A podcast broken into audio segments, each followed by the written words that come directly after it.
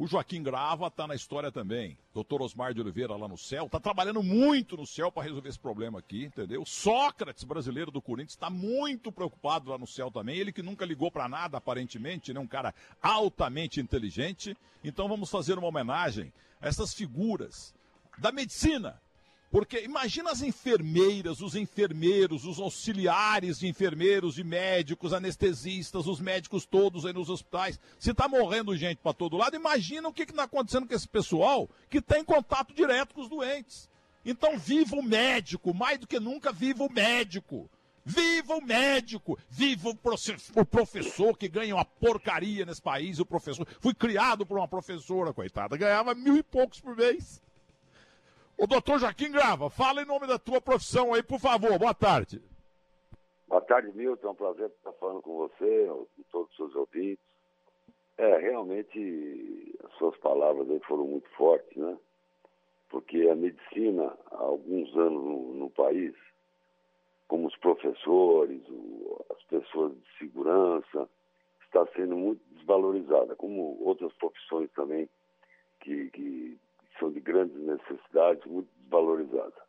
O médico, nesses anos, Milton, ele perdeu muito a sua capacidade de trabalho, a gente sabe por quê. Não é só o governo, mas sim essas companhias de seguro, que hoje totalmente desvalorizaram o médico, né? O médico sem condições de trabalho, principalmente na área do, da nossa, do, do Estado, município, da própria da, do Serviço Médico. E a todos aqueles também que nos ajudam né, no, no nosso trabalho dia a dia, as enfermeiras, os biomédicos, até as próprias meninas de limpeza, todo esse corpo aí, todo essa, essa, essa, esse pessoal que nos ajuda a cumprir a nossa profissão. É importante isso que você disse, porque realmente hoje é, os médicos, os enfermeiros, e todos os outros de retaguarda, hoje eles estão o quê? Eles estão com um problema sério. Eles estão colocando a saúde deles em risco, né?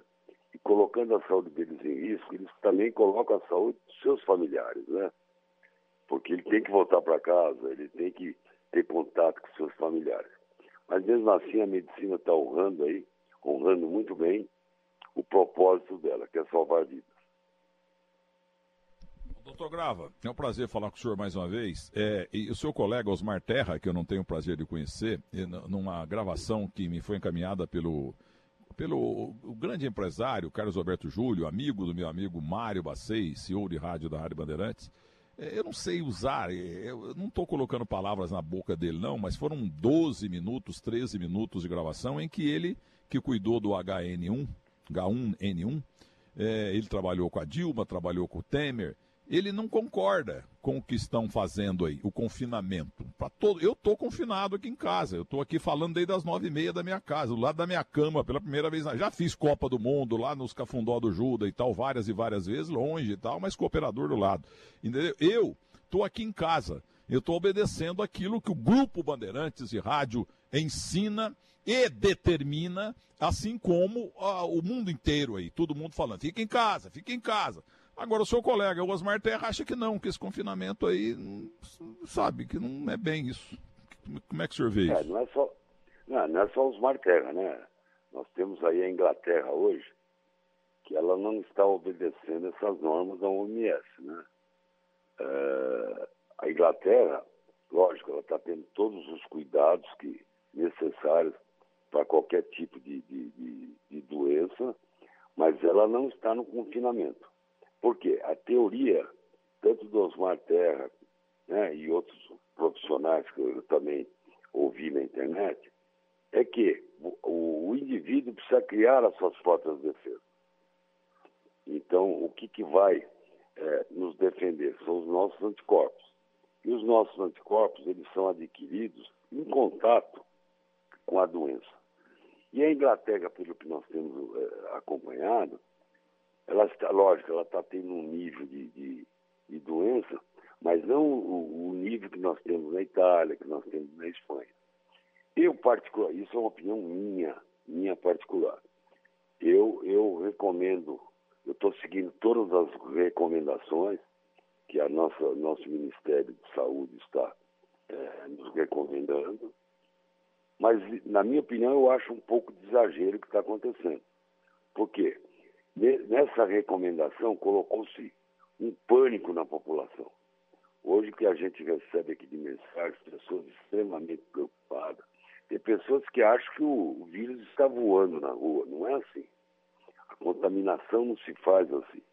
Você tem que ter os mesmos cuidados que nós tivemos com a influenza, você tem que ter os mesmos cuidados que nós tivemos com a H1N1, nós temos que ter os mesmos cuidados quando nós tivemos, na época, a epidemia da, da meningite, do qual eu trabalhei, naquela época fui recrutado, eu era estudante, mas fui recrutado. Então, são recomendações que nós temos que seguir, mas sem exagero. Porque esse tipo de exagero não vai levar a nada. Só está levando um pânico total da população. Agora, o que mais me preocupa é, é, é o que será, o que será futuramente. Como que nós vamos controlar essa pandemia econômica que nós deveremos ter daqui uns dois, três meses. Esta é a grande preocupação. E eu estou percebendo que muitos políticos, viu, Milton? Não sei se eu posso falar isso, mas eles estão é, é, usando é, é como um oportunismo essa crise que nós estamos vivendo na saúde mundialmente para fazer política.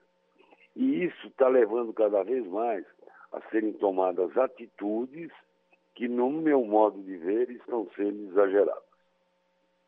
Ô, doutor, concluindo, é, eu queria é, uma, opinião de médico com médico. O senhor já ousadamente, entendo, o senhor foi contra o Osmar Terra. Não, o senhor foi a favor dele, do Osmar Terra. Eu quero saber do senhor o seguinte: o, o Mandetta, que por sinal virou uma estrela nacional, muito seguro, é, mas o mercado financeiro caiu muito quando ele falou em colapso na sexta-feira, no meio da tarde. A bolsa estava subindo 5%, caiu 3%. É, ele errou, como o próprio Bolsonaro acabou falando, ele exagerou que vem aí um colapso daqui duas, três semanas. Como é que o senhor vê isso? Eu acho o seguinte: é, o Mandetta é um excelente ministro, aliás, é um dos últimos ministros que nós tivemos da saúde, para mim, eu considero o melhor. Só que essa frase dele aí, eu, eu, eu não concordei muito, viu, Milton? Porque esse tipo, principalmente o nosso ministro da Saúde, ele não pode, ele que tem que se preservar do pânico. Colapso, o problema vai ser daqui três meses. Eu acho que não. Eu acho que, como toda doença, nós temos que prevenir, mas nós temos que tomar cuidado, principalmente nós que somos médicos, de passar isso para a sociedade. Que, na verdade, todas essas entrevistas que eu tenho visto, ela, aliás, eu nem estou vendo mais, porque eu estava já me sentindo em pânico em relação a essas entrevistas. Eu acho que elas não deveriam ser dadas mais, porque esse pânico para a população não, tá, não está sendo produtiva. Só está levando ao estresse, o estresse diminui a, a, a baixa imunidade, quem tem baixa imunidade pode contrair mais fácil essa doença. E o que não deixou bem claro em tudo isso, colapso por quê? Eu, eu não vejo colapso nisso. A pessoa se cuidando, a pessoa tendo uma orientação, o governo e os hospitais privados tendo uma retaguarda para atender essas pessoas acometidas por esse vírus, eu acho que é uma coisa que ela acontece na nossa natureza e acontece como doença. Você vê, o ano passado, no inverno do ano passado nos Estados Unidos, morreram mais de 400 mil pessoas da gripe influenza. Então, não sei se você está me entendendo, eu não quero ser contra as medidas, muito pelo contrário.